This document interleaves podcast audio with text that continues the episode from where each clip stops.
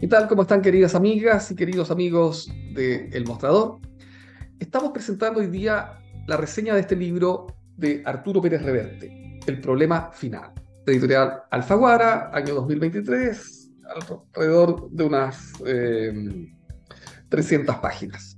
¿De qué trata? Es un homenaje a la mm, novela policial clásica. La novela policial clásica que inaugura Arthur Conan Doyle con Sherlock Holmes y después continúa Agatha Christie, ¿verdad? Con su detective Hércules Poirot y Miss Marple.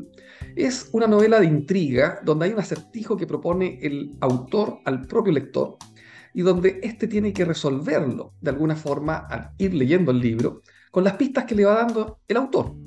Como un juego de trivia donde vamos conociendo cuál es el lugar, cuáles son los personajes, cuáles son las motivaciones que tienen, cuál es su pasado, cómo se vinculan entre sí y quién de ellos podría ser el autor del asesinato. Porque si hablamos de novela policial clásica, hay un asesinato, hay un crimen, que en este caso eh, es del tipo de eh, crimen de puerta cerrada. Es decir, algo inexplicable, cómo alguien puede morir en una habitación solo, ¿verdad? Si descartamos el suicidio. Es decir, como alguien puede matar a otro eh, en una habitación cerrada donde solo aparece el cadáver y la habitación cerrada significa que por fuera no se puede entrar y que la persona no pudo salir. Entonces, eh, la verdad es que es muy interesante este problema porque es un tema bastante intelectual, ¿verdad? Donde hay pistas, como digo, es como un acertijo, se desafía la inteligencia del lector, y este poco a poco eh, va entrando en el juego que propone el autor.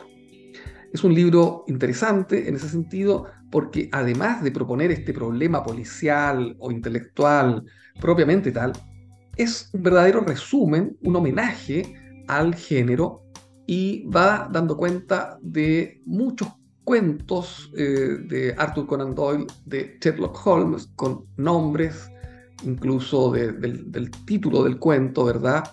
O sin ellos, de manera que el que lo leyó perfectamente se da cuenta de qué se trata, a qué libro está aludiendo, etc. Y también un poco a la cultura más popular, ¿no? Porque alude también a las películas que se hicieron después, en la década del 30 al 40 especialmente, y homenajea en ese sentido a un gran actor eh, de origen sudafricano, que se llamaba Basil Rathbone, eh, que hizo como 14 películas de Sherlock Holmes entre el año 1936 y el año 1946. Muchas películas, todas en blanco y negro, clásicos, ¿verdad?, del tema. Y eh, Pérez Reverte homenajea entonces el género, homenajea a este actor que existió en la vida real, porque lo toma como protagonista de, la novela, ¿no? Un actor que debe encarnar en la, entre comillas, vida real de, los personajes de la novela, debe encarnar al propio Sherlock Holmes con sus dotes deductivas para descubrir quién es este asesino o asesina que comete estos extraños crímenes en este lugar. El lugar es una isla griega donde los personajes de alguna forma se ven obligados a convivir durante unos días porque hay una tormenta, no quiero hacer spoiler del libro, hasta ahí llegamos, y entonces deben eh, eh, enfrentar estos crímenes y deben tratar de resolverlo. Es un libro muy entretenido, es un libro, como digo, que plantea el clásico problema policial, desafía la inteligencia del lector, invita a resolverlo con las claves que aporta el propio autor. La novela policial también está llena de matices, ¿no? Sabemos que este es el género con el cual se inició, después evolucionó a la novela policial negra, donde ya es distinto, ¿verdad? Aquí aparece, por ejemplo, Raymond Chandler con el detective Philip Marlowe, que ya es otra cosa porque es un detective más bien alcohólico, muy cínico y que bucea entre los bajos fondos de, la ciudad con también personas de la alta sociedad y en todos estos mundos donde circula este detective hay mucha sordidez, crímenes, etc. Esa es la novela policial negra, que viene después de esta novela policial clásica.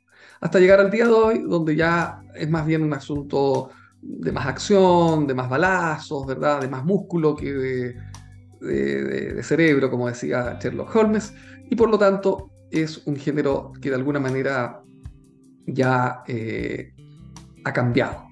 Entonces es una gran invitación a repasar un poco la historia de este género policial clásico a través de este libro, que es un verdadero homenaje y que sintetiza casi 100 años, ¿verdad?, de, de este tipo de narración de ficción.